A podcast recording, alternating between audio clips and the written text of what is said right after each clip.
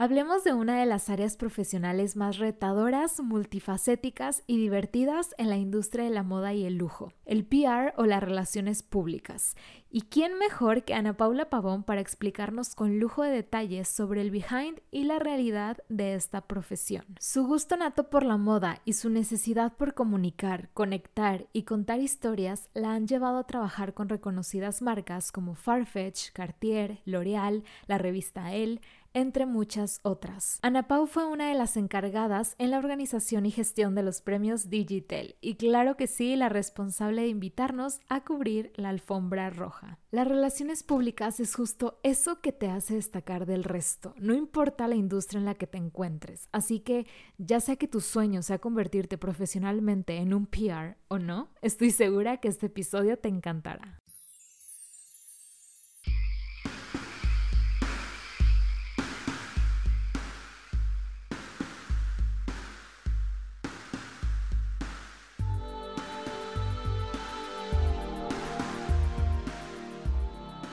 Ana Pau, bienvenida a Flipante. ¿Cómo estás? Qué gusto tenerte por aquí en Flipante Podcast. Hola Marce, mil, mil gracias por invitarme. El gusto es mío y qué padre que podemos platicar. Sí, estoy bien emocionada por lo que vamos a, a platicar el día de hoy, porque, bueno, en primera también para conocerte un poquito más y todo el behind de tu trabajo, si bien ya me tocó experimentar uno de tus eventos que tú estuviste detrás, Digitel, que también ya platicamos por aquí en Flipante Podcast, justo en el episodio anterior sobre eso. Bueno, ahorita tú ya nos, contarás a fondo sobre esa experiencia, esa y demás eventos y proyectos en los que has estado involucrada, ¿no? Pero me parece bien interesante hablar sobre este tema del PR porque, híjole, las relaciones públicas creo que lo son todos. O sea, más allá de la industria de la moda, que es justo lo que, de lo que vamos a hablar, ¿no? Y es justo en donde tú estás este, metida y demás. Creo que las relaciones públicas aplican, híjole, para todo y sustentan como que nuestra existencia, ¿no? O sea, son estas las que nos ayudan a abrirnos puertas, a conocer personas, a, toparnos con nuevos proyectos. Entonces, bueno, ya tú nos platicarás ahorita sobre el tema, pero en primera platícanos tú con tus palabras quién es Ana Paula, qué hace, qué le gusta y su relación con la moda. Perfecto, pues sí, te cuento, Ana Paula, bueno, yo soy de aquí, de la Ciudad de México, he estado muy involucrada desde siempre realmente con la moda y llegué al mundo de PR como de una forma muy orgánica. Este, realmente desde chiquita mi mamá estuvo trabajando en revistas como Vogue, estuvo también en visual merchandising, este, en editorial. Entonces, te lo juro, desde que tengo memoria, estoy como en las editoriales, viendo cómo se hace un shooting, viendo cómo escribir, o sea, de que, ya sabes, em, tengo colección de revistas, me encanta todo el tema del el diseño, mi mamá justo es diseñadora de modas, entonces desde chiquita tengo como esta inquietud por, por esos temas, ¿no? Además de que pues es algo que me apasiona, independientemente de lo que es la moda como tal, sino como la forma de expresión a través de lo que portas, ¿no? O te vistes o todos estos diseñadores que tienen como un toque único. O sea, esta parte de ser único me encanta, ¿no? Entonces, bueno, ya te estoy contestando otras preguntas antes de presentarme, pero este, básicamente, bueno, yo soy Ana Pau, soy de la Ciudad de México, este, toda mi vida he vivido aquí, estudié comunicación con especialidad en mercadotecnia y publicidad. La verdad es que cuando estaba en la universidad había como tal una materia de PR, pero en ese momento, y creo que es algo que nos pasa a todos, es pensar que las relaciones públicas es hacer eventos, ir a comidas o a fiestas y ya está, ¿no? Entonces, como que en ese, en ese momento era de, no, yo quiero hacer algo como más interesante, yo quiero, o sea, literal, típico, ser como el diablo viste a la moda, yo quería ser así, que Miranda Presley, ¿no? Y pues nada, estuve en muchas áreas antes de llegar a las relaciones públicas, pero como dices, creo que inconscientemente yo ya estaba haciendo relaciones públicas antes de saber que realmente lo estaba haciendo. Eh, toda mi vida había estado en agencias hasta ahora, entonces llevaba como marcas, no sé, primero eran eventos muy grandes, eventos deportivos, eventos como de empoderamiento a la mujer, después fueron más encaminados a, moda y a lujo específicamente. En la agencia en la que estaba era padrísimo porque teníamos un portafolio de marcas que yo nunca imaginé que alguna vez pudiera llevar, este, influencers que nunca pensé conocer, eh, personas de la industria que siempre has admirado y siempre has conocido los nombres, pero no sabes lo que es, con, o sea, realmente trabajar con ellos. Entonces, realmente creo que he tenido mucha suerte en esta industria, pero más que nada me siento muy afortunada por saber realmente lo que hace un public relacionista y obviamente los pros y los contras, pero de una manera muy vívida y muy como afortunada también, por decirlo así. Claro, y, y, creo que también porque es una carrera que no se entiende del todo, ¿no? O sea, sobre todo las personas que no estamos como dentro de, de justo de esta carrera, como que lo ves de afuera y dices, híjole, pues no entiendo muy bien en qué consiste, cuáles son las labores que hacen como tal cual, o sea, de manera específica. ¿Tú en qué momento, tú estudiaste comunicación, pero cómo diste ese giro o en qué momento dijiste, quiero hacer justo esta parte o si fue como coincidencial o una cosa te llevó a la otra, pero ¿cómo es que diste ese brinco? Fue justo muy raro y sí fue coincidencial. Yo antes de estudiar comunicación estudiaba derecho y yo era esta persona que literal quería como hacerme escuchar. O sea, como que siempre mi propósito había sido como hacerme escuchar, que las personas escucharan lo que tengo que decir, la justicia en ese momento, o sea, como que toda esta parte de como que te oigan, que te vean, que, Hablar, que comunicar. algo, exacto. Entonces, algo me pasó muy raro que en un examen, este, casi todos los exámenes eran como orales, no, no escritos, ¿no? Entonces, una maestra terminando un examen me dijo de que, pues sí eres muy buena y todo, pero, o sea, tú eres más de colores, tú eres una persona que todo el tiempo está haciendo conexiones, que está buscando una manera creativa de hacer las cosas, o sea, ¿por qué estás en una carrera que para otros es muy gris? Y eso fue lo que me... Y muy cuadrada, Exacto. Y sí me destapó, entonces ahí me cambié de carrera, sí fue un tema porque, pues, ¿cómo te cambias de carrera? O sea, de que yo entré con una beca muy grande, desaproveché otras becas también. Entonces, al momento de cambiarme a comunicación, como que sabía que mi propósito principal era justo seguir comunicando y seguir diciendo y seguir hablando. Y yo creía que a través de la publicidad era la forma más fácil de hacerlo, o sea, como poniendo en una campaña lo que tú quieres comunicar realmente, pero al final siento que este tipo de conexiones o este tipo de pláticas, eh, hacer como las cosas más humanas, no tan visuales, más bien como de conexión humana, es lo que, lo que hace la diferencia, ¿no? Entonces, yo te digo, estuve trabajando en muchas cosas antes de llegar a PR, o sea, de que desde marketing farmacéutico, este, logística en eventos, eventos masivos, otros años estuve de que en reclutamiento, o sea, de que nada que ver, o sea, ya sabes, como que en esta crisis de los 20 que es como necesito hacer algo. Que pasas y experimentas de todo. Exacto. Sí. Y justo en esa, en esa etapa de reclutamiento me tocó posicionar para una empresa a un director de PR y justo ahí yo no sabía realmente que era el PR y yo tenía esta parte de es una persona que seguramente se va de fiesta y este, literal hace conexiones y presenta gente y tiene que ser alguien súper popular, súper extrovertido y literal platicando con, con Luis, saludos Luis si estás escuchando esto, este, empezamos a platicar y me dijo de que, oye, la verdad es que siento que tienes como muy, o sea, muy buen trato con la gente y como que mucho servicio a cliente como tal nunca has estado en PR, no, estudiaste comunicación, sí, pero realmente ahorita no me dedico a esto. Hay una vacante en la agencia, te quiero entrevistar. ¿Jalas? Y yo de que, pues, va, o sea, y en ese momento te digo que estaba haciendo prácticas, la verdad es que el reclutamiento nunca fue mi, plan.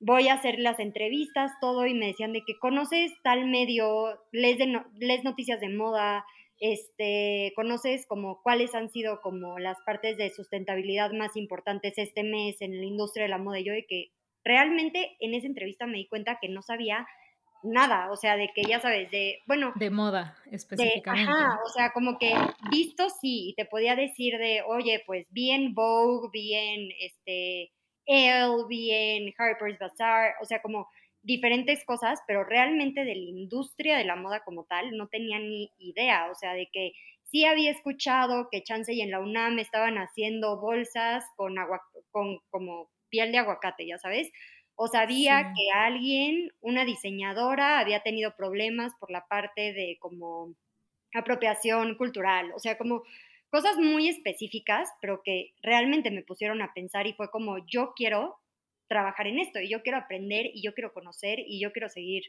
como nutriéndome. Al final fue como, dame chance, literal, porque yo sé que amo la moda y yo sé que amo esta industria, pero no, no, please no tomes esta entrevista como tal y déjame investigar un poco más, porque al final yo no tenía ni idea de lo que era alguien de relaciones públicas. Y al final creo que sí es algo que si tú te lo crees, los, demás te lo van a creer, ¿no? Entonces, en esa entrevista te digo que yo estaba bloqueada y me decían de que, oye, ¿y qué noticia? Y yo muy segura de mí misma de que sí, las bolsas de aguacate y esta diseñadora y qué medios además de este y este y este y que te acuerdas de que existe un medio, yo, pues tal medio y VOF y no sé qué.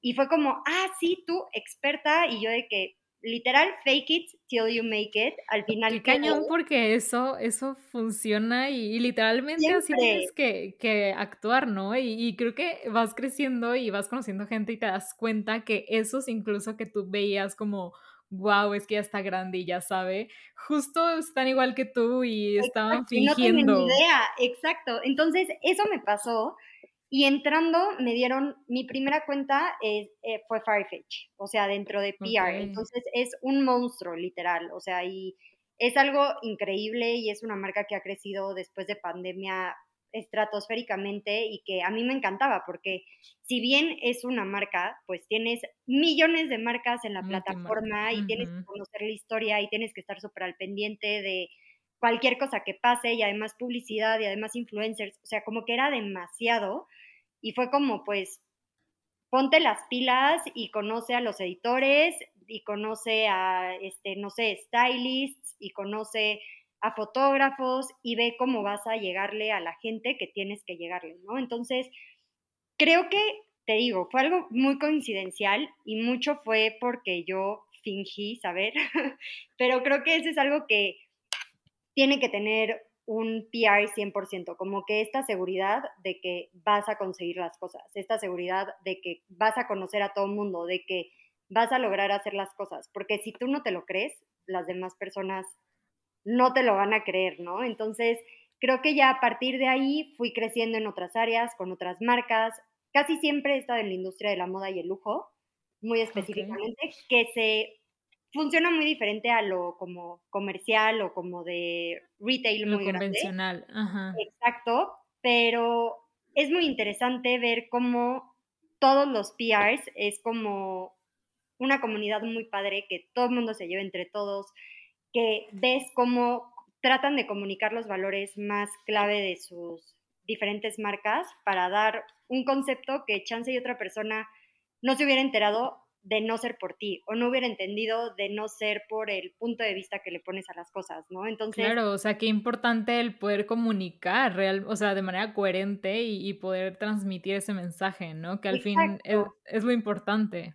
Sí, y empatizar, porque creo que eso hace mucha falta en, en, la industria ahorita, ¿no? O sea, independientemente de lo que estamos viviendo a nivel mundial, en México a mí me parece muy interesante y también es algo que, que justo platicabas el, el podcast pasado, estos medios emergentes, estos medios como diferentes, 100% mexicanos, o sea, a mí soy amante de estos medios porque me encanta la visión que le ponen a las cosas, se nota el amor con que hacen las cosas y justo estamos haciendo todo lo mismo, o sea, de que es comunicar el trabajo y buscarle llegar a la mayor cantidad de gente posible que ama lo mismo que tú amas y que conozcan desde tu punto de vista lo que está pasando realmente en el mundo, ¿no? Entonces eso la verdad me fascina. Sí, definitivamente, y creo que eso es lo, lo diferente, ¿no? la visión con, lo que, con, con la que cada quien le da como su, su punto y su toque. Oye, Ana Pau, pero antes de avanzar y, y de adentrarnos aún más en este tema, o sea, en tus palabras, ¿qué hace un PR? O sea, ¿en qué consiste? Como que la forma más simple para aquellos que les interesa, pero no saben, no entienden, porque si bien ya nos hablaste un poquito como del inicio, de cómo llegaste, pero ¿cuál es la función de un PR dentro de una agencia sí, pero, o bueno, nos puedes platicar de los dos, o sea, en términos generales, pero ya aterrizado también en marcas de moda y moda y lujo. Perfecto. Bueno, yo platico mucho, entonces si me quieres dar el cortón o... Sí, no te apures. Tú, dime. Yo creo que un PR, a diferencia de lo que todo el mundo piensa que era lo que ya habíamos dicho, de que es ir a eventos y platicar con gente, es más un todólogo. O sea, justo en inglés hay una palabra que se llama advocacy, que creo que lo describe mucho mejor, porque es como comunicación aplicada a diferentes áreas. O sea, marketing haces totalmente marketing, ¿no? Comunicación, pues es muy ambiguo, ¿no? Publicidad es específicamente para como campañas de publicidad. Influencer marketing con personas directamente. Yo creo que un PR hace realmente de, de todo, es un todólogo, porque hace desde contenido editorial, desde negociaciones, desde toda la plática y como esta parte de ver la mejor parte para la marca o para la agencia, tanto como para el talento o el medio con el que estás tratando. También hace toda la parte de campañas y conceptos creativos. Hace toda la parte de eventos también, tanto creación de eventos como convocatorias. Hace esta como comunicación holística eh, dentro de muchos pilares de la comunicación para que todo se vea de una manera como fluida, ¿no? Y creo que es realmente es como este mm, eslabón dentro de todos los pilares de la comunicación para que todos estén contentos. O sea, realmente eso es lo que hace un PR, o sea, buscar la manera en la que marca, influencer, este, agencia, persona física, eh, showrooms, name it, este, todos estén felices, todos estén contentos y que se pueda dar la campaña o el evento o la acción en específico de la mejor forma posible. O sea, si tú estás en un evento y, por ejemplo, ves que hay colados y que la convocatoria está fallando, el PR es el que tiene que ver toda esa relación con medios o con managers o con influencers para ver que todo esté bien, que no haya ningún tema, que no haya ningún problema. El PR también habla con proveedores, entonces es como esta forma de como medir bien de que, todo sea como justo para todas las partes, que la campaña se esté haciendo bien, que toda la parte de comunicación del mensaje que estés intentando comunicar esté en línea con lo que quiere la marca, que esté tropicalizado y que también tenga este toque creativo. Entonces, creo que eso sería un PR. O sea, como ves, son muchas cosas en una, pero es justo ese eslabón que une a todas las partes para que la campaña, el evento o la acción se haga de la mejor forma posible. Claro, lo veo como un director, un director de orquesta, ¿no? Totalmente. Que literalmente gestiona, organiza, y ahorita que lo explicas, lo relaciono mucho con el director de arte. Yo hago dirección de arte y explico mucho esta parte, ¿no? O sea, cómo es el que genera la idea, pero al mismo tiempo también le toca a veces aterrizar y creo que depende mucho también la empresa y dónde estés trabajando, el qué tan todólogo o todóloga vas a ser, ¿no? ¿Por qué? Porque digo, lo relaciono con esta parte que digo que yo hago, que a veces pues sí está esta, esta persona que funge el rol del director de arte, pero a veces es el fotógrafo el que tiene que hacer también esto, ¿no? Entonces yo creo que contigo pasa lo mismo, o sea, hay empresas o hay negocios o hay proyectos donde te toca hacer más porque no hay tantas, tanto personal, por así decirlo, y en otros en donde pues a lo mejor te toca más justo nada más esa relación, no sé, o sea, ¿cómo se, cómo se divide o, dónde encuentras este rol del, del, PR, o sea, de manera específica, o si en todas las empresas hay o únicamente en las empresas más grandes? 100%. Creo que en todas las empresas sí tiene que haber un PR como tal. Si no es con un puesto específico, siempre hay una persona que asume ese rol. O sea, de que ya sea tanto de comunicación interna como algún director o puede ser como más un ejecutivo que tenga como más este enfoque de trato y atención al cliente. Creo que siempre en todas las empresas hay un PR y creo que algo que también me gusta decir es que todos podemos ser PRs, ya sabes, o sea, es literal aprender a, pues no a venderse, pero como justamente a tener esta relación con todas las personas y lograr posicionar tus ideas, tu marca, tu empresa, o sea, como que siento que todas las personas por ser personas ya tenemos esa parte de relaciones públicas este como dentro de nosotros, es nada más saberlo explotar. Pero sí tienes razón que es como un director de orquesta o un director de arte, o sea, porque sí es el ojo que cura todo lo que va a salir o no va a salir y al final la responsabilidad de qué es lo que se comunica sí cae con el PR muchas de las veces. Claro. ¿Y qué cualidades como más personales? Porque como dices, todos tenemos esto todos podemos desarrollar ciertas cualidades yo sí veo que estas personas que se dedican a estos, no sé, son como muy abiertas o les encanta justo esto, ¿no? Las relaciones, estar platicando, conocer gente. Y hay otras personas que son más introvertidas, ¿no? ¿Cuáles son esas características como persona que tú identificaste desde un inicio, a lo mejor, o que de chica tú tenías y no sabías que te ibas a dedicar a esto, pero que, cuáles son esas cosas que ahorita te ayudan?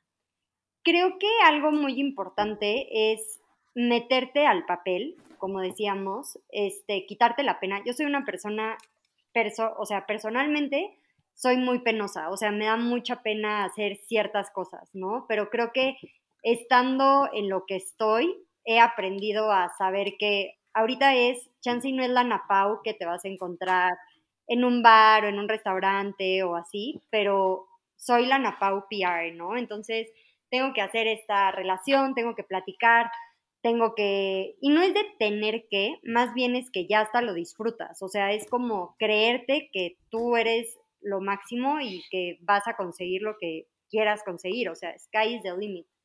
Creo que algo que también es muy importante es la atención al detalle, ser súper cuidadoso a que no se te vaya nada, a tener como súper detallista en todo lo que hagas, saber no solamente comunicarte, comunicar lo que, lo que piensas, lo que te piden, sino también saber escuchar. Creo que eso es algo básico, o sea, de que saber escuchar al cliente, a la marca, al fotógrafo, al influencer, como realmente poner atención a las cosas chiquitas que pueden hacer una cosa grande. Y también, pues, no, no te voy a decir que seas extrovertido, pero que sí te animes, o sea, el no ya lo tienes.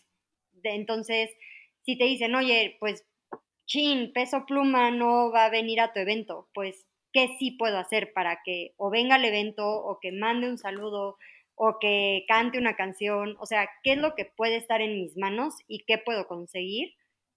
Como, porque el no ya está, o sea, tienes que ver qué sí puedes hacer para lograr hacer la diferencia y lograr hacer lo que te toca hacer de una manera extraordinaria, ¿no? Entonces creo que eso es lo más importante, como que dar tu extra y tu toque y lo que te hace a ti único para a la máxima potencia, o sea, no, no tiene que ser que seas el más platicador o el más fiestero o el más, este, el que se queda hasta el último en las fiestas, o sea, con que seas tú mismo y que sepas comunicar, escuchar y poner atención, creo que ya son las tres cosas que necesitas para hacer un buen PR.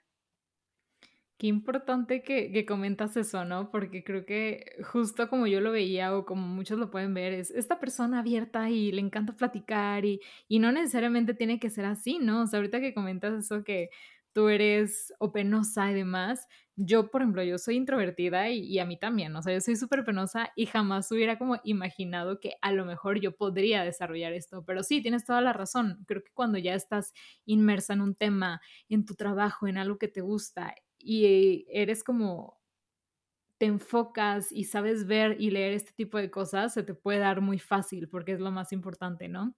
Y ahorita que mencionabas de peso pluma, lo platicas por los premios él, que justo estuvieron, estuvo nominado y obviamente pues, no, no acudió al evento, pero a ver, platícanos un poquito cuál fue tu rol detrás de este evento y pues nada, o sea, lo que nos quieras compartir. Pues les cuento, la verdad es que estuvo padrísimo porque son la primera edición de estos premios, o sea, nacieron de la necesidad de celebrar y reconocer a justo esas personas que han hecho una diferencia y han sido como parteaguas en la industria de como digital. Em, obviamente fue todo un tema escoger las 10 categorías, ver quiénes iban a ser los nominados, el jurado, este, ver también como toda esta parte de People's Choice, las métricas, o sea, de verdad hacer unos premios es mucho más complicado de lo que alguien se imaginaría si yo te soy muy honesta, este, estos premios, bueno, más bien, siendo muy, muy honesta, estos premios no se hacen nada más con una persona. O sea, este fue un equipo enorme, o sea, enorme, de los, el equipo editorial, los líderes de marca, el equipo comercial, este, la parte justamente de producción, este, revisar la parte creativa. O sea, de verdad fue todo un tema muy padre, muy divertido. Pero justo mi rol en estos premios fue toda la parte de nominados y relación con, la, con los nominados, la parte de convocatoria y pues obviamente estas alianzas estratégicas con ciertos proveedores o con la agencia, de ver la parte creativa, proponer ciertas cosas. Si bien te digo, no fue un trabajo solamente mío, fue un equipo muy, muy padre de, de marca, de que somos cuatro niñas, bueno, cuatro mujeres, que llevamos haciendo esto, llevamos haciendo esto meses y creo que salió todo muy, muy padre. Em, pero sí, ese fue mi, mi, trabajo, ¿no? Ver que toda la alfombra roja estuviera bien, ver qué medios invitar, porque como sabes, por conflicto de, de pues ahora sí que de interés, no podíamos invitar a otros medios porque son de la revista El. Entonces, ¿cómo, ¿cómo vas a invitar ¿Cómo no vas a invitar a medios que hablan y que lo viven y que saben y que conocen? Y pues ahí fue como toda esta idea de a qué medios emergentes o a qué medios nacionales o de nicho podemos invitar para que hablen de esto, para que conozcan más, para que vivan de cerca, porque al final sus medios son los que están haciendo, pues, ahora sí que son el futuro de, la comunicación, ¿no? O sea, Creo que también la parte de Instagram, la parte de estar conectados, no sé, en TikTok, en threads, en Twitter, como que se ha vuelto un medio de comunicación per se, pero todas estas personas que hablan desde su trinchera de manera tan interesante, a mí me parece wow, o sea, te digo, fue flipante, fue Noise, invitamos a Miau, este, fue Ana Nieto también, invitamos al Fashion Memo también. O sea, como que fueron muchos medios que tienen opiniones fuertes y que, siéndote muy sincera, a mí me daba un poco de miedo que algunos fueran porque iba a ser como, no, ¿qué van a decir de este evento? Ya sabes, porque la verdad no tienen pelos en la lengua, pero justo es lo que me gusta. O sea, a mí me gusta que se hablen de las cosas como son y que celebren cuando tienen que celebrar y que juzguen o critiquen cuando tienen que criticar y que hablen y que digan y como que ver esta respuesta tan padre de todos los medios que fueron, que pudieron ver como toda la moda mexicana, porque fue una realidad que la mayoría de las invitadas o de las nominadas iban vestidas con cosas mexicanas, ya sabes. Con marcas mexicanas, marcas 100%. que estuvieran, de que la directora editorial ahí, el director de, este, también de digital de él, entrevistando a todos, tener a tantos aliados como patrocinadores también estuvo increíble, esta relación con los managers, con los influencers, como esta parte de realmente ver que por algo estás ahí, ya sabes, o sea, fueron muy pocas personas las que estuvieron nominadas, que a mi parecer tuvieron que haber más categorías porque de verdad hay gente muy, muy, muy picuda ahorita, últimamente en, las redes y en el tema digital pero todas las personas nominadas fue porque de verdad están haciendo la diferencia. Y me dio muchísimo gusto ver gente muy conocida y muy querida ahí, desde, te digo, fotógrafos, stylists, este, editores, medios, em, personas... Creadores de contenido, sí, de todo. Creo que estuvo muy, muy padre, creo que fue un súper éxito. Este, fue, te digo, el primero de muchos, pero estoy segura que esta franquicia va a volar y cada vez va a estar mucho más padre. Este, pero sí, o sea, logramos como varias cosas muy, muy cool, muy interesantes, que ya después métanse a verlo en él. Todos los reels, todo el, este, todo el, contenido, que, surgió. Pero estuvo muy, muy padre y me dio mucho gusto vernos por ahí. Ay, sí, no. Nosotros estuvimos encantados con la invitación. Oye, Ana Pau, solo déjame entender, no sé si me perdí en algún punto, pero entonces, ¿tú sigues trabajando en esta agencia? ¿Y esta agencia, o ya estás directo con él? Ya estoy ¿O ¿Cómo es que ahorita funciona? Ahí te va. Yo estuve hasta diciembre en esta agencia. Fui muy feliz, estuve llevando... Con la que te tocó trabajar con Farfetch. Exacto, estuve llevando Farfetch, estuve llevando Fossil Group, este que es como de relojería y leather goods.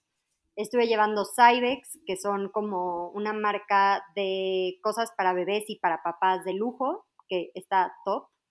Este, estuve llevando ciertas acciones con el Four Seasons de Madrid aquí en México. Estuve también trabajando con Remy Contro, que es como alcohol de lujo. Estuve llevando todo el showroom y todas las alianzas como para dressings de Farfetch igual. Estuve llevando este, ciertas cosas con Cartier. Em, y pues bueno, en una agencia la verdad es que también haces un poco de te todo. Toca de todo. Marcas, pero esas eran las principales. Eh, y por crecimiento me cambié.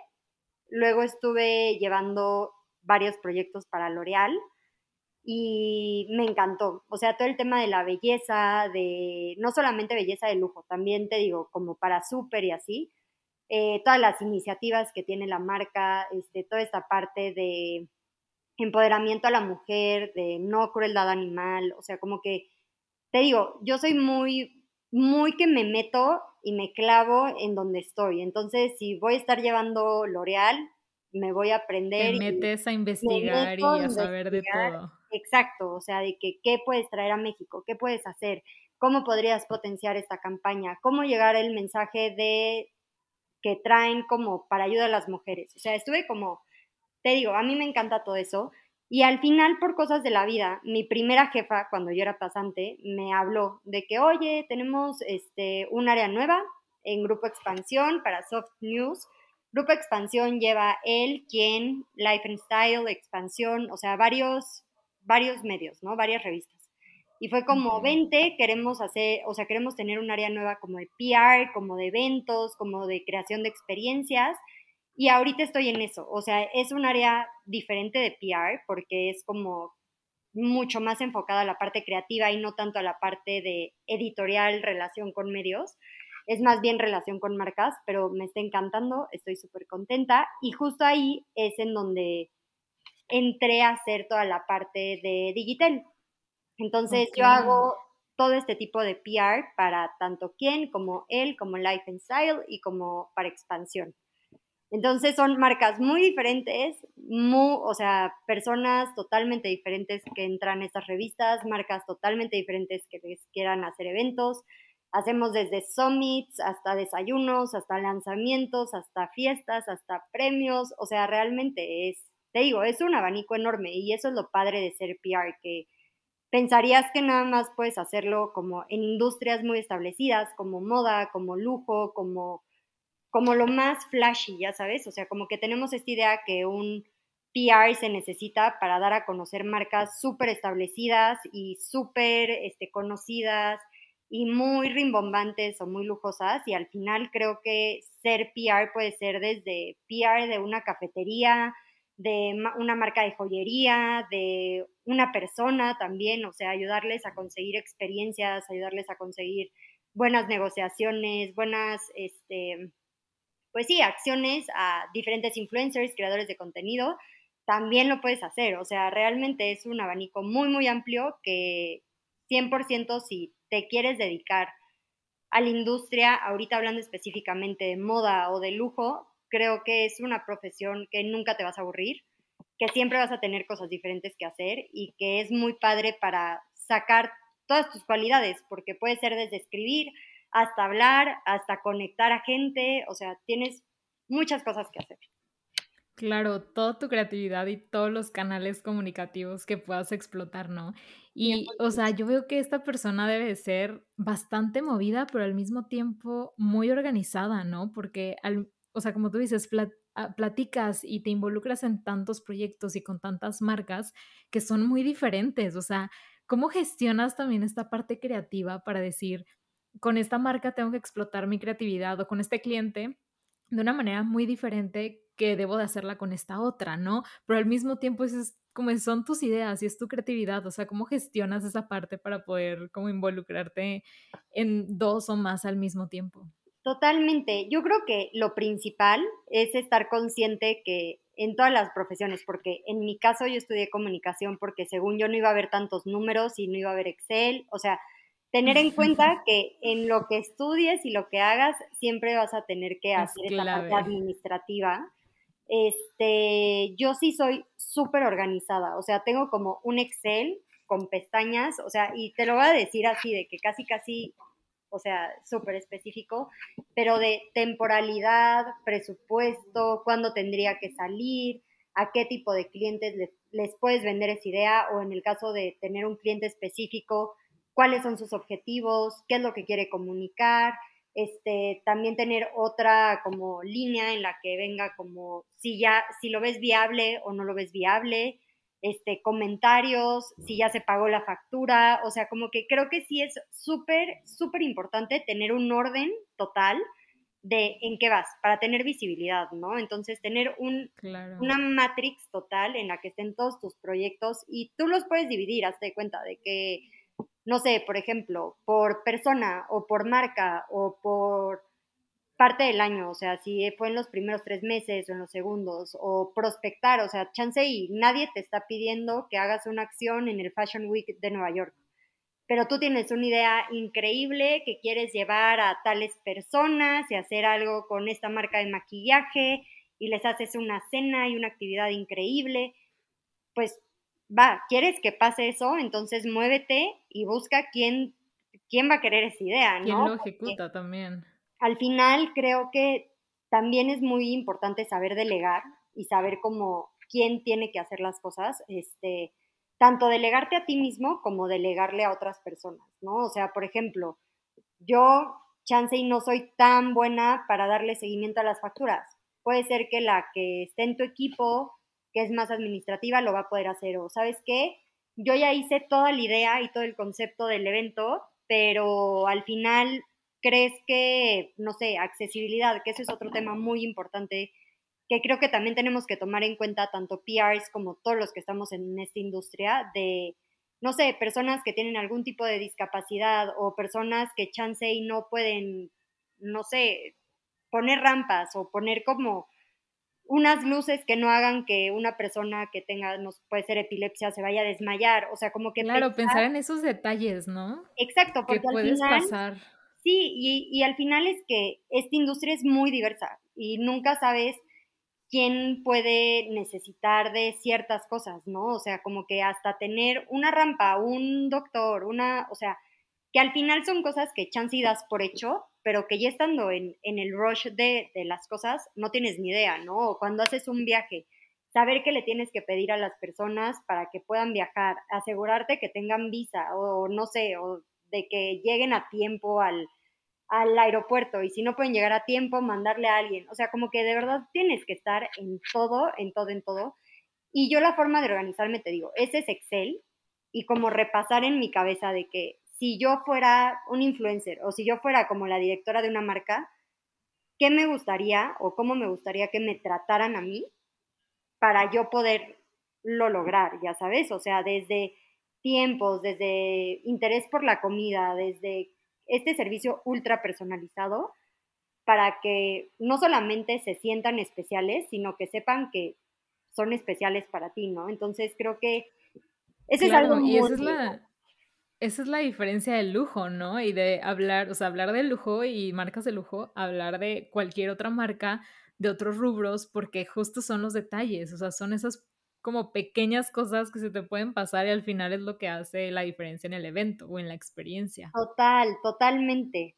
Sí, creo que tienes que, como te decía, tener muchísima atención a todo tipo de detalles, tener un Excel o una libreta o algo que estés como súper atento a los tiempos, a la forma de ejecución, a delegar, al presupuesto, porque eso también es súper importante, o sea, como que chance y un millón de pesos se te hace muchísimo dinero para lograr unas cosas, pero chance y para otros clientes es nada, o sea, tienes que ver muchísimas cosas, o sea, desde el tipo de cliente, desde el tipo de convocatoria, desde el tipo de venue, o sea, de que me ha tocado también de que hasta las flores, que tú piensas que chance iba a pasar un clavel en lugar de una, no sé, y es como, no, yo quiero este tipo de flor, o sea, como que tener muy consciente los presupuestos, este, tiempos de pagos, tiempos de la gente también, o sea, de que ver cada, no sé, por ejemplo, para el Digitel, los invitamos como tres semanas antes, porque no los puedes invitar un mes antes porque se les olvida y se les pasa porque tienen agenda llena, pero una semana antes es súper grosero, entonces como que ver a tiempo qué tienes que hacer para que puedan ir, cómo les vas a recordar, ver que lleguen, que tengan la dirección, que, o sea, tengan el script si lo necesitan tener, o sea, como que se parecen que son muchas cosas y te lo digo y hasta ya me cansé de que ¡ah! cuántas cosas te Y yo bien asustada de que wow, son muchísimas cosas de trabajo. Pero pero al final son cosas que creo que es como tu día a día, o sea, como que al final de tanto que lo haces es como hacer una lista del súper o como literal journaling, vas poniendo y realmente las cosas van todo sale. O sea, algo que he aprendido en esta industria es que por más que te estreses o por más que pienses que no va a salir, todo sale de alguna u otra forma y tienes que confiar en tu trabajo, en el trabajo de los demás y pues hacer todo lo que tengas que hacer para que salgan las cosas bien. Para que funcionen, ¿verdad? Exacto. Oye, y ahorita que, que hablabas sobre esta parte de creativa, ¿no? Que también es, es tu función, pero lo tuyo también es gestionar y organizar y hacer que eso se haga realidad, ¿no? ¿Hay algún perfil o hay algún puesto como exclusivamente para esta parte creativa? O sea, las ideas creativas visuales de cómo se va a ver, o sea, o cómo trabajas tú, o si trabajan de la mano, si es 100% también del PR, o sea, ¿cómo funciona? Sí hay algunas agencias, más, más que en marcas como tal, hay agencias en las que hay un área creativa, que ellos se encargan específicamente en desarrollar conceptos, o sea, te de cuenta, yo llego y le digo de, oye, para ahorita todo lo de Barbie, ¿no? Es como, yo quiero hacer una experiencia que sea toda rosa, que tenga que ver con Barbie y que puedan ir 50 influencers. Esas personas específicamente se dedican a decirte, ok, aquí está tu evento, va a ser o tu evento o tu lanzamiento o lo que tú quieras, ¿no? Va a ser en tal venue, van a servir tales cosas, vamos a poner este tipo de mobiliario, este tipo de luces, va a ir esta persona a como convivir, va a hacer este tipo de música y te ponen como un mood board en el que tú puedes ver si lo que ellos te están ofreciendo es lo que tú te imaginabas. Lo que tú buscas. Sí existe ese puesto. Sin embargo, en otras marcas, tipo, son los directores creativos, ya sabes, de que ellos dicen, yo quiero hacer esto y se hace eso y todos los demás hacen lo que el director quiere, ¿no? Pero la realidad es que casi siempre el PR y los de marketing este, siempre van como muy unidos y obviamente con esta parte creativa o de como de producción para decirles, oye, yo necesito promocionar un perfume, quiero que tenga tal y tal y tal características, yo como PR te hago un mood board y te cuento, oye, yo quiero poner una cascada y además quiero poner estas luces y quiero que venga a cantar Dua Lipa y quiero, o sea, yo hago como todo lo que esté en mi mente y lo plasmo y los de creativo te dicen como, está perfecto, me encantó tu idea, pero con el presupuesto que tienes o con el tiempo que tienes o para la marca que es, podemos hacer esto. Entonces ya te lo bajan de una manera en la que sea mucho más viable hacerlo. Puedes hacerlo realista. Como hacer, ¿sabes? Pero y tendrías mucha suerte si tu marca o, tu, o la persona con la que trabajes o la agencia tiene tanto presupuesto para hacer pasar lo que esté en tu cabeza. Pero básicamente estas personas son las que te ayudan a bajar tu concepto como PR a una forma que sí se pueda realizar y que se siga viendo lo más cercano posible a tu idea. Sí, qué importante, ¿no? Qué importante como porque hasta cierta forma te sientes un poquito limitado, depende también la cantidad de presupuesto, ¿no? Pero es que, wow, se me ocurre esto y quiero hacer esto y el otro, pero pues no da para tanto, entonces como que el adaptar tus ideas supervisionarias a algo realista. ¿Y cómo saber, hablando de, de altos presupuestos o marcas de lujo, ¿cómo saber cómo hacer esas conexiones o quiénes son los influencers adecuados, quiénes son las marcas correctas, o sea, ¿cómo sabes eso? O sea, ¿cómo sabes que sí, que no va con cierta marca, con cierto cliente?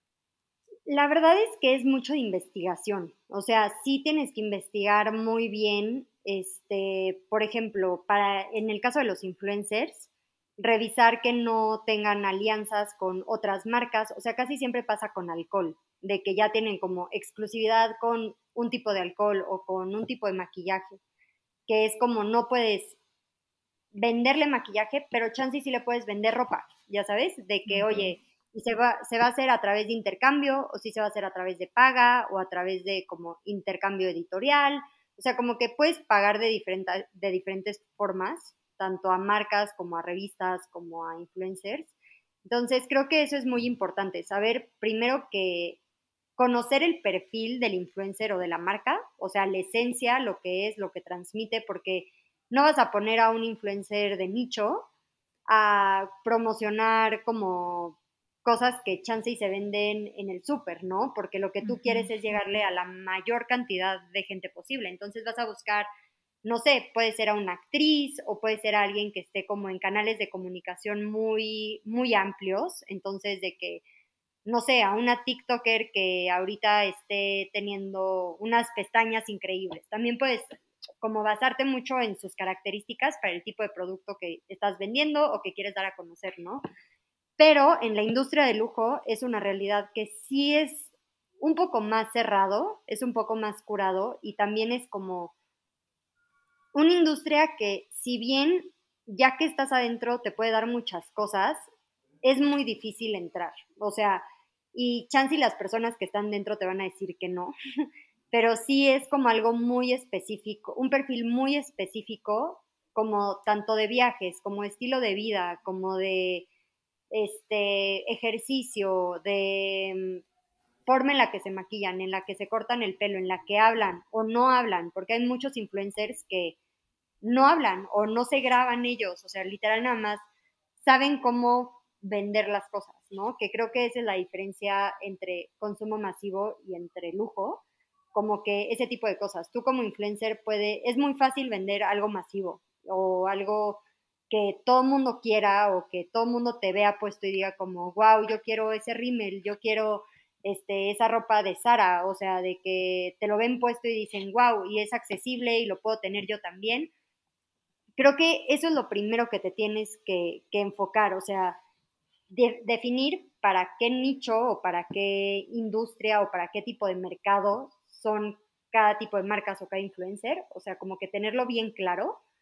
Y a raíz de eso ya tú puedes decidir qué tipo de influencer, qué tipo de marca, qué tipo de, de todo puedes utilizar para ciertas campañas, ciertos eventos, ciertas acciones, ¿no? Entonces, creo que es importante definir el nicho, si es masivo o es como muy de lujo, muy específico, este, la popularidad en los diferentes canales que tengan, porque probablemente, no sé, algo que tengas que probar como un tinte de pelo, si lo quieres ver en TikTok, ¿no? O sea, porque quieres ver realmente que se lo ponga y la ver experiencia y que te cuente de qué lo que sentí, Ajá. Exacto, y que sea real, porque chance y luego te pones una crema que te saca granos y nadie te lo dice, pero la TikToker te lo va a decir, ya sabes.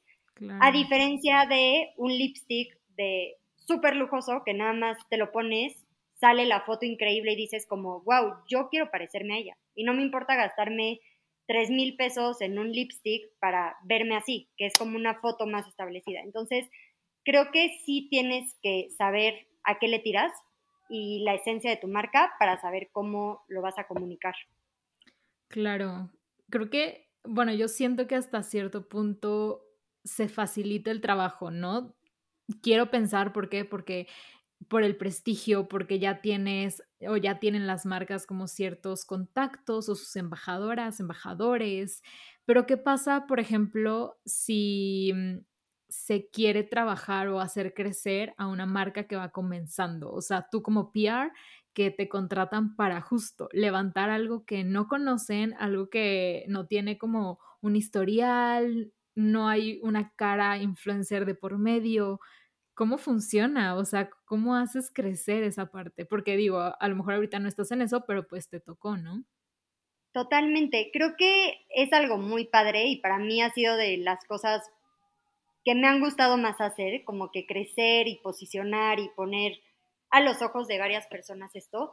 Aquí sí creo que es muy importante las conexiones que tengas. O sea, sí es de cómo te, cómo te, si no tienes la, la mm, relación con medios, con editores, con influencers, saber cómo vas a llegar, o sea, ya sea invitándolos por un café, teniendo una llamada, pero haciendo justamente estas relaciones, que te conozcan, tener esta confianza de saber cómo trabajas, de cómo, cómo son tus marcas, contarles esta historia, como que realmente envolverlos en por qué deberían de conocer a Flipante, o sea, de que cómo nació, en qué se especializa, qué hacen, o sea, contarles como literal un cuento de lo increíble que es como que sean parte de la familia para que ellos se emocionen y que literal se pongan la camiseta, ¿sabes? Este, creo que aquí sí es súper, súper importante tener buena relación con medios, con otros PRs, con influencers, con... Porque creo que como embajadores sí es un, un tema más delicado, es un tema más de negociación, es un tema de pago, es un tema de que sea como imagen de una marca que, que pues chance y la, el influencer no va a ser, ya sabes, entonces es como un volado. Pero en cuanto a hacer crecer una marca nueva, creo que sí es muy importante saber a quién se lo vendes y cómo se lo vendes. O sea, crear todo este storytelling, que es algo que también se me había olvidado decir, pero creo que es algo súper importante para un PR, tener este toque de, de contar historias y de hacer parte de una historia a los demás. Entonces, creo que va muy por ahí. O sea, hacer parte de tu historia a las personas que te interesan conectar, ¿no? O sea, chance te interesa que te lo saquen mil medios o que te lo saque un influencer, pero que ese influencer sea la influencer que va a potenciar todo el mensaje que quieres comunicar. Entonces, creo que sí va muy por ahí, o sea, de que saber contar una historia y saber hacer parte a los, a los demás de lo que estás intentando comunicar.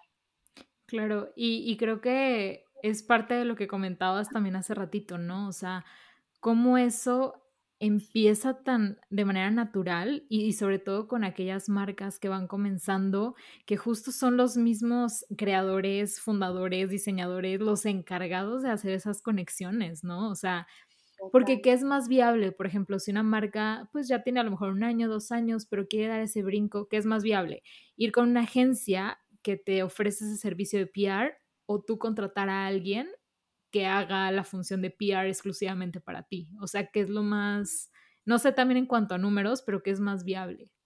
Creo que ahí depende mucho de la persona que lo vaya a llevar, o sea, tanto interna como externamente. O sea, creo que las agencias son muy buenas porque justo tienen a una persona encargada de hacer lo que, o sea, lo que le toca hacer, producción, editorial, influencer, PR, o sea, como que los roles están muy establecidos y la verdad es que es muy padre porque todo el mundo se ayuda, todo el mundo aporta, todo el mundo da su punto de vista y te dan como una visión holística de lo que tú quieres conocer. Sin embargo, estando dentro de una marca, no hay manera más fácil de conocer la esencia de una marca que estando dentro, ¿no? Entonces es como, también tú como PR interno puedes decir como es que otra persona no va a entender por más que esté en una agencia, lo que significa esta campaña para nosotros, porque la sustentabilidad y porque el maltrato animal y porque, o sea, ¿sabes? Como que creo que no depende tanto si es una agencia o alguien in-house, es más bien la persona que lo ejecute, que tenga la camiseta muy bien puesta, que conozca 100% lo que tiene que hacer y cómo hacerlo, y que tenga esta buen trato y buena actitud para lograr las cosas. Claro, yéndonos a términos como realistas, por ejemplo, alguien que está escuchando esto, que va comenzando su marca, su emprendimiento, porque justo es eso, o sea, yo siempre digo que, o sea, entre más tú te involucres en tu proyecto y más lo comuniques y lo expreses y te la creas y todo, pues es más fácil, ¿no? Porque justo así también van a, salir las relaciones y los contactos. Es lo mismo que ha pasado con Flipante y como le he hecho, ¿no?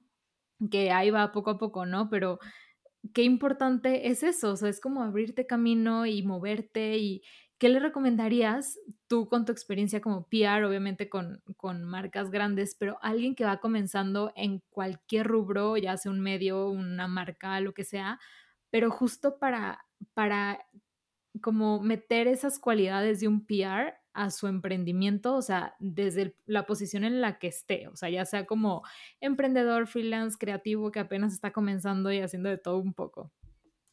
Creo que mi consejo más grande es que sean ellos mismos, o sea, que realmente crean en ellos y crean en el potencial que tiene, pues, su bebé, su emprendimiento, este, su marca, que de verdad crean, porque si ellos no se la creen, las demás personas es muy difícil que te lo crean también.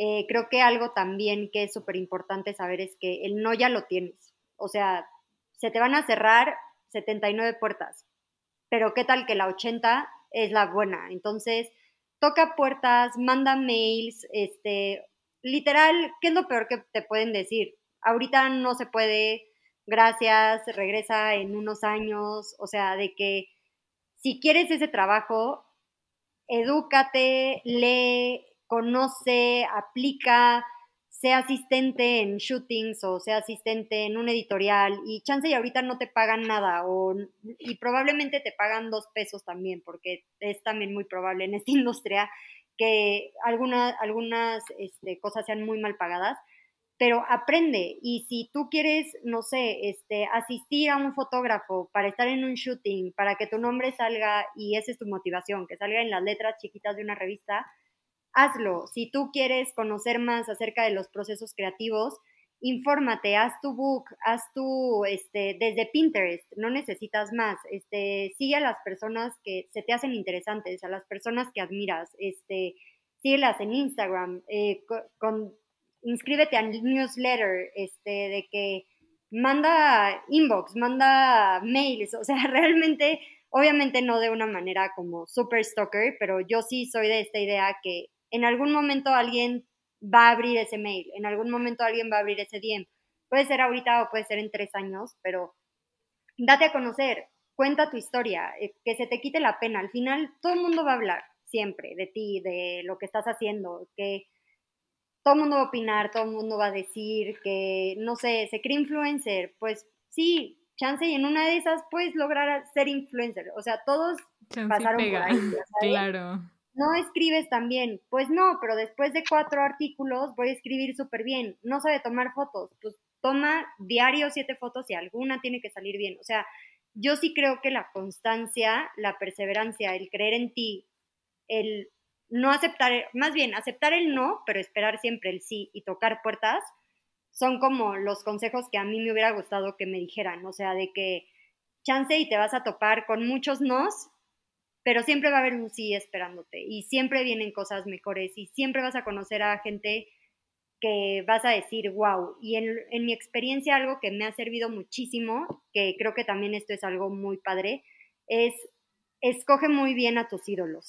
es como esta parte que justo me preguntaban hace poco en Instagram de que quieres ser como alguien o te o sea, estás inspirada en alguien para lograr ser ella, como que todo el mundo piensa que un buen PR es Samantha de Sex and the City o no sé, o sea, Meredith Blake de Juego de Gemelas. O sea, como que todas estas mujeres que veíamos o hombres que veíamos y decíamos como, wow, yo quiero ser como ellos.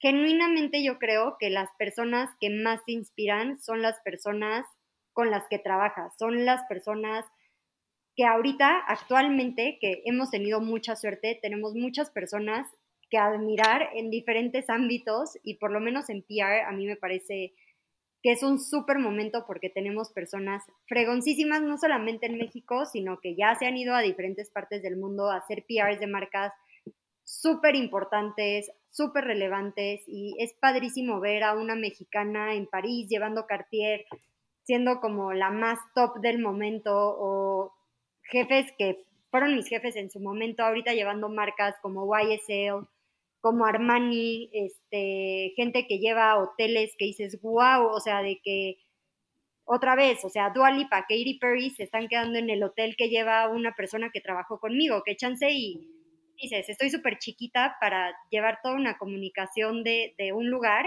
y, y, ve lo que puedes llegar a hacer y no necesitas inspirarte en alguien ficticio, o sea, ve a tu alrededor, ve lo que han logrado, o sea, te digo, como platicábamos hace rato, o sea, amigas mías que tienen también revistas o que son influencers y ver todo lo que han logrado y lo importantes que son y el nombre que tienen y la huella que han dejado en diferentes personas, a mí me parece algo guau, que a mí me gustaría llegar, o sea, que sé que lo estoy logrando, pero si alguien está empezando, apenas, apenas estás empezando, da el paso, anímate y te lo juro va a llegar un momento en el que lo vas a lograr. O sea, de que poco a poco, pero todo se logra. Sí, qué importante como cosechar esas, esas relaciones, ¿no? Esos vínculos y más ahorita con las redes sociales es como una infinidad de oportunidades que hay, ¿no? Y justo eso, o sea, no esperar como la respuesta o la el beneficio a corto plazo, sino, ok, es algo que se está trabajando y a lo mejor ahorita no, pero eventualmente se va a dar, ¿no? Y, y no sé, o sea, todo eso me parece increíble. Yo, por ejemplo, por la parte del podcast, he, podido platicar con personas que genuinamente como admiro y admiraba, pero pues simplemente por invitarlas aquí de que, oye, cuéntanos y ya está ese contacto, ¿no? Entonces creo que ahorita hay como una, un abanico de posibilidades, o sea, de, conexión y, y, demás, ¿no? Y esto fue como en relación para aquellos que se quieran involucrar desde cero, ¿no? Ya sea con tu marca, con tu proyecto. Y si alguien, o sea, ya para terminar, que quiera o que sí le interese 100% este mundo del PR, ¿cómo hace portafolio? Porque yo sé que muchas veces pueden estar desde fuera diciendo es que no sé por dónde comenzar, no conozco a nadie, este, no he hecho, no he organizado nada. O sea, ¿por qué? Porque no he tenido ese contacto o aquí en mi ciudad no hay marcas tan importantes. ¿Cómo haces ese portafolio sólido y valioso para que el día de mañana te puedan voltear a ver? Creo que sí tienen razón, o sea, hay muchas veces que es mucho de suerte y hay muchas veces que es porque tú lo buscas. Yo sí soy de la idea que aunque vivas en la Ciudad de México o en una ciudad mucho más chiquita, o sea, siempre va a haber alguien que quiera comunicar algo. O sea, siempre va a haber una persona, siempre va a haber un restaurante, siempre va a haber un influencer, siempre va a haber algo que quiera llevar su marca, su persona, su, su marca, lo que sea, a otro nivel, ¿no? Entonces, creo que yo me acercaría mucho a eso, o sea, sería de que presentarte de, hola, soy Ana Paula, soy Marcela, a lo largo de mi vida he hecho esto y esto y esto, me gustaría trabajar contigo de esta y esta y esta forma. Puede ser empezar a hacer propuestas de que yo a tu restaurante le haría esto, le cambiaría tal, cambiaría el, diseño del menú, pondría en las tardes un grupo de música y tú conseguir ese grupo de música y tú conseguir cómo le cambien el diseño y tú hacer ese cambio y esa propuesta para hacerlo súper diferente y que las personas sepan el potencial que tienes, ¿no? Entonces, creo que esa es una buena manera desde propuestas tanto a personas, restaurantes, marcas, a una joyería, a una diseñadora emergente, o sea, como presentarte y aunque no la conozcas, aunque te dé pena, llegar y decirle, oye, he visto esto y esto y esto, creo que podrías hacer esto y esto y esto también para llevar a tu marca a otro nivel. Y creo que así las personas van confiando un poco en ti y como decía la vez pasada, o sea, puede ser que no te paguen o puede ser que te paguen muy poco o puede ser que las primeras veces que lo hagas tengas otro trabajo y al mismo tiempo estés haciendo eso, pero irte conectando, ir buscando cómo hacerle. O sea, te digo, yo aún siendo PR ahorita, independiente a eso, también hago cosas este, externas, o sea, doy como asesorías, consultorías también como para, de PR a influencers, a líderes de opinión, y eso se consiguió literal de, oye, yo quiero trabajar con, no sé, Mariana Me. Yo quiero trabajar con ella porque la amo, se me hace una tipaza. Por suerte ya la había conocido, pero quiero hacer cosas con ella. ¿Qué le puedo ofrecer para que me contrate? Pues, no sé, la próxima vez que traigas tus trajes de baño, lo puedes hacer en tal lugar que chance y por cosas de la vida tú conoces al dueño y si no lo conoces, se lo propones y puedes hacer una alianza con una marca de smoothies que se pongan ahí también, entonces al final puede hacer un crossover de, ay, vinieron estos smoothies, ven y te regalamos uno y además, este, puedes probarte los trajes de baño. O sea, como que ver ideas nuevas para darle solución a las más marcas posibles, a, a la mayor cantidad de gente posible. Y así puedes ir haciendo portafolios. Son desde acciones muy, muy chiquitas hasta acciones con marcas o hasta tú poderte hacer el pie. Ese es, yo creo que el reto más grande, tú ser tu propio PR. ¿Tú cómo te vas a vender? ¿Tú cómo vas a hacerle creer a las personas que eres la PR más increíble del mundo? ¿Cómo les vas a hacer creer que tú les vas a conseguir todo lo que ellos quieran, ser el, el genio de la lámpara? O sea, ¿tú cómo le vas a hacer? O sea, si tú fueras un producto y si tú fueras un influencer y si tú fueras una marca, ¿cómo te gustaría que te percibieran?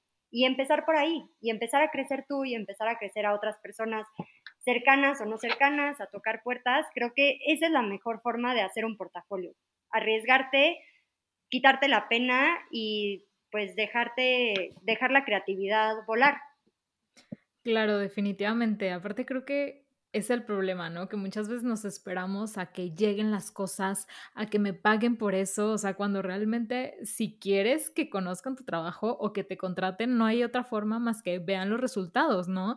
Entonces, obviamente, esa es una como gran oportunidad, ya sea como PR o como cualquier otro rubro, rubro, creativo, perdón, como que el acercarte y el buscar, oye, conozco una amiga que está emprendiendo una marca de trajes de baño, oye, se me ocurre que puedes hacer esta cosa y hacer la otra y lanzarlo de esta forma, invitar a no sé quién y, todo eso que aparentemente, porque yo creo que es el problema, ¿no? Que muchas veces se confunde como simples ideas, simples ideas de que, ay, sí, qué buena idea, gracias, ¿no?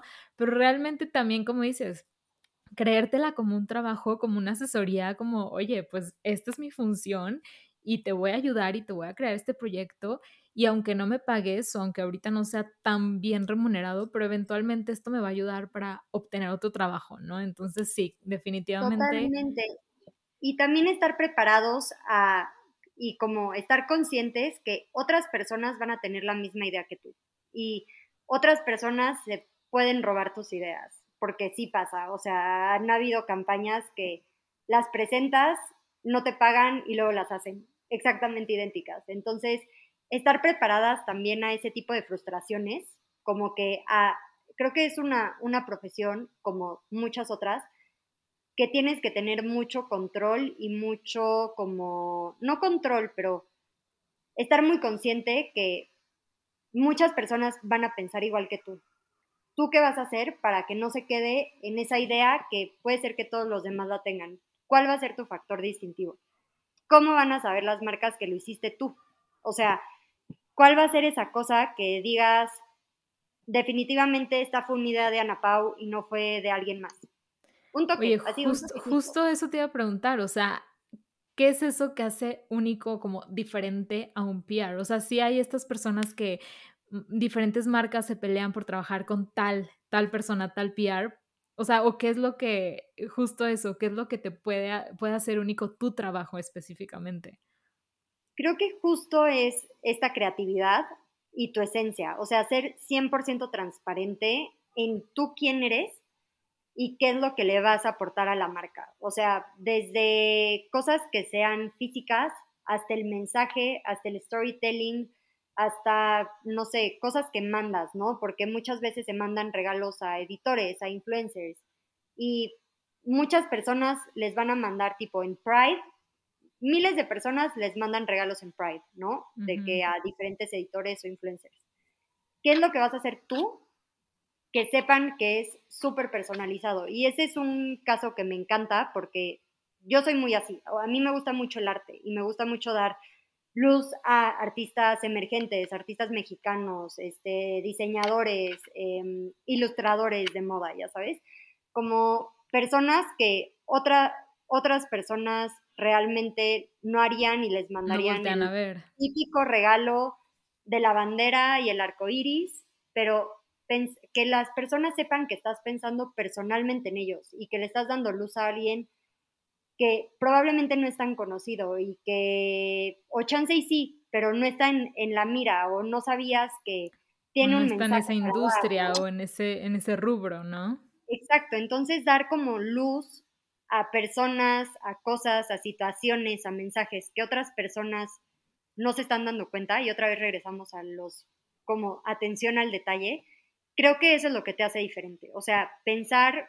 personalizadamente para las personas con las que trabajas y qué cosa o qué detalle vas a saber que los va a hacer feliz y que se acuerden que tú pensaste en ellos. O sea, desde un cuadro, desde una cartita, desde un lo que sea, pero que se acuerden y digan de que esto nadie lo va a replicar. Aunque siga la marca y esta persona ya no sea PR de esa marca, si le van a mandar un cuadro, chance puede ser un cuadro muy padre y muy bonito, pero no es de un diseñador mexicano, ¿sabes? O no es de un artista mexicano, o no es una, un retrato personalizado. O sea, como cosas que los haga sentir especiales a todas las medidas, porque puedes hacer especial a una persona, pero puedes hacer e, sentir especial a miles. O sea, otra vez regresando a lo del súper y a lo del lujo y así, es como una persona puede hacerse sentir especial con un detalle chiquitito. Creo que eso es lo que, más allá de la creatividad y de la idea, es lo que hace la diferencia con un buen PR. Muchísima empatía, ¿verdad? Para ponerte en los zapatos del otro, ser visionario, híjole, organizado, movido. No sé, me encanta, me encanta tu trabajo y yo que considerando, considerando cambiarme. no, justo, justo porque digo, me parece muy interesante platicar de esto porque creo que no siempre se conoce a fondo, ¿no? Sobre cuál es, cuál es la función, o sea, en qué consiste, qué trata y digo, finalmente todo, todos lo hacemos, como empezamos este podcast diciendo eso, ¿no? O sea, todos desarrollamos esta parte y creo que eso es lo que distingue a cualquier proyecto, a cualquier marca, a cualquier persona, artista, o sea, que realmente trabajes estas cualidades y, y estas relaciones públicas para llevar como cualquier cosa al siguiente nivel, ¿no? Ay, Ana Pau, me encantaría seguir platicando y contando, pero si no, este episodio sería inmenso. Larguísimo, ya sé. Sí, de por sí ya quedó este medio largo, pero igual cualquier duda que quede a los que están escuchando, pues igual no lo pueden dejar ahí en la semana en redes sociales y por ahí se lo podemos pasar a Ana Pau para que se lo resuelva.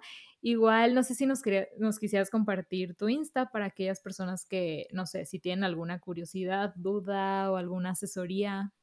Claro que sí, y sí, pues muchas gracias otra vez por invitarme, me encantó esta plática, tenemos que juntarnos más a platicar seguido. Ya sé, este, la próxima vez que vaya a México. Claro que sí, igual si tienen dudas, como ya lo dijiste, me pueden escribir.